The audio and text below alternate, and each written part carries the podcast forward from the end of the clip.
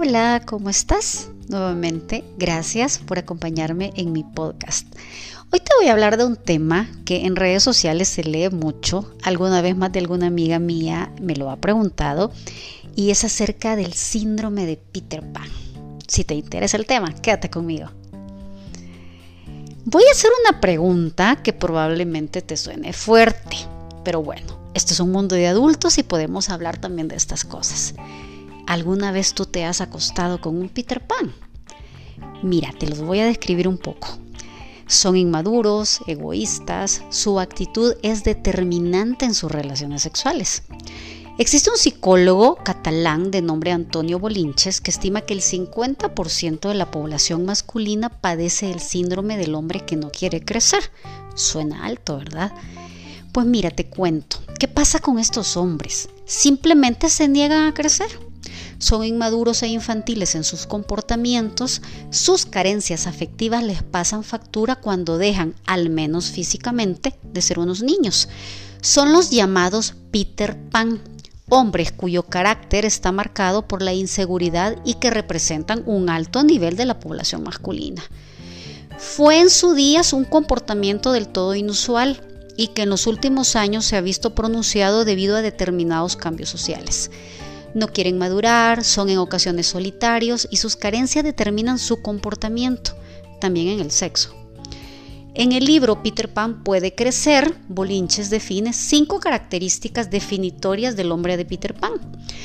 Alto grado de necesidad afectiva, egocentrismo, poca resistencia a la frustración, escasa capacidad de autocrítica y dificultad para aceptar relaciones de igualdad con el sexo contrario la mitad de los hombres se cree que son Peter Pan y su presencia afecta a la totalidad del sexo femenino, o lo que es lo mismo, amiga.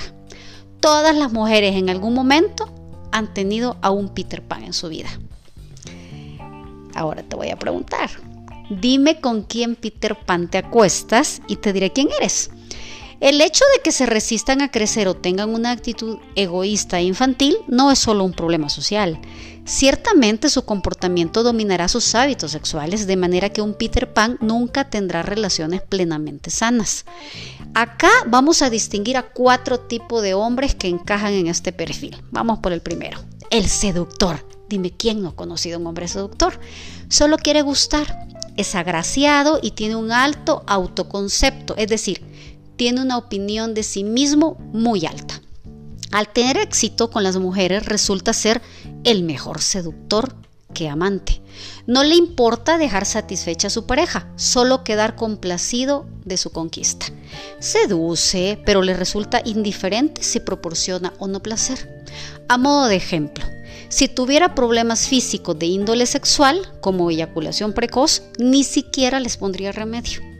Vamos por el segundo, el narcisista. Tiene un buen físico, pero no una buena opinión de sí mismo. Busca por ello chicas atractivas para reforzar ese narcisismo. Sexualmente funciona mejor que el seductor, pues el narcisista sí se preocupa por dar placer y estar a la altura del físico. El otro grupo, los intelectuales. Están satisfechos consigo mismo, pero no con su cuerpo. Por ello utilizan su inteligencia para dominar psicológicamente, generando así relaciones de dominación y sumisión. Se dice que el siguiente ejemplo te puede identificar un poquito. Un narcisista nunca iría con una chica poco agraciada, el intelectual sí, pero se justifica por ello. No es guapa, pero funciona bien en la cama. Y esa sería su justificación. Existe también el servicial, este es el mejor para la mujer. No está satisfecho consigo mismo, ni física ni intelectualmente. Por ello, aprovecha todas sus posibilidades en el ámbito sexual y se esfuerza al máximo por dejar satisfecha a su pareja, ya que tiene miedo a ser abandonado de alguna manera. Es en opinión de muchos psicólogos la eterna historia. Ninguna mujer quiere al servicial, todas quieren seguir sufriendo con el seductor vamos a hablar un poco acerca de los orgasmos y el síndrome de Peter Pan. De acuerdo a la literatura psicológica, los Peter Panes manejan todo el tema de la sexualidad basada única y exclusivamente en la parte de los orgasmos.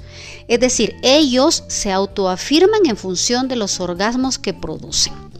Y las causas son múltiples, pero la que más destaca es el cambio en el comportamiento sexual de la mujer. El hombre tiene miedo a no estar a la altura, quiere cumplir en la cama y eso puede provocarle frustración.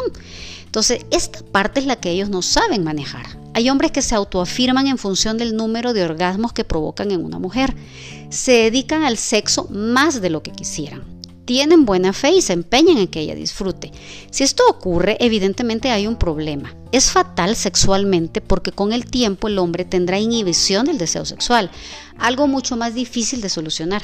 La única clave para evitarlo es encontrar el término medio en el que ambos queden suficientemente satisfechos. La mujer que acompaña al hombre de Peter Pan es imprescindible para su recuperación, siempre y cuando el Peter Pan no caiga en manos de una Wendy y de esto te quiero hablar en otro podcast. Estas mujeres mamás dominantes que de alguna manera hacen que el Peter Pan menos quiera crecer. Yo creo que a manera de conclusión podríamos decir que el hombre necesita una mujer madura que le dé suficiente amor, que refuerce su comportamiento y le haga comprender que tiene que evolucionar. Además de esto, tendrá que encontrar a una mujer que le convenga y le ayude a crecer porque ella también ya creció. ¿Qué te parece? Espero que te haya encantado este podcast como a mí y te espero en el próximo capítulo.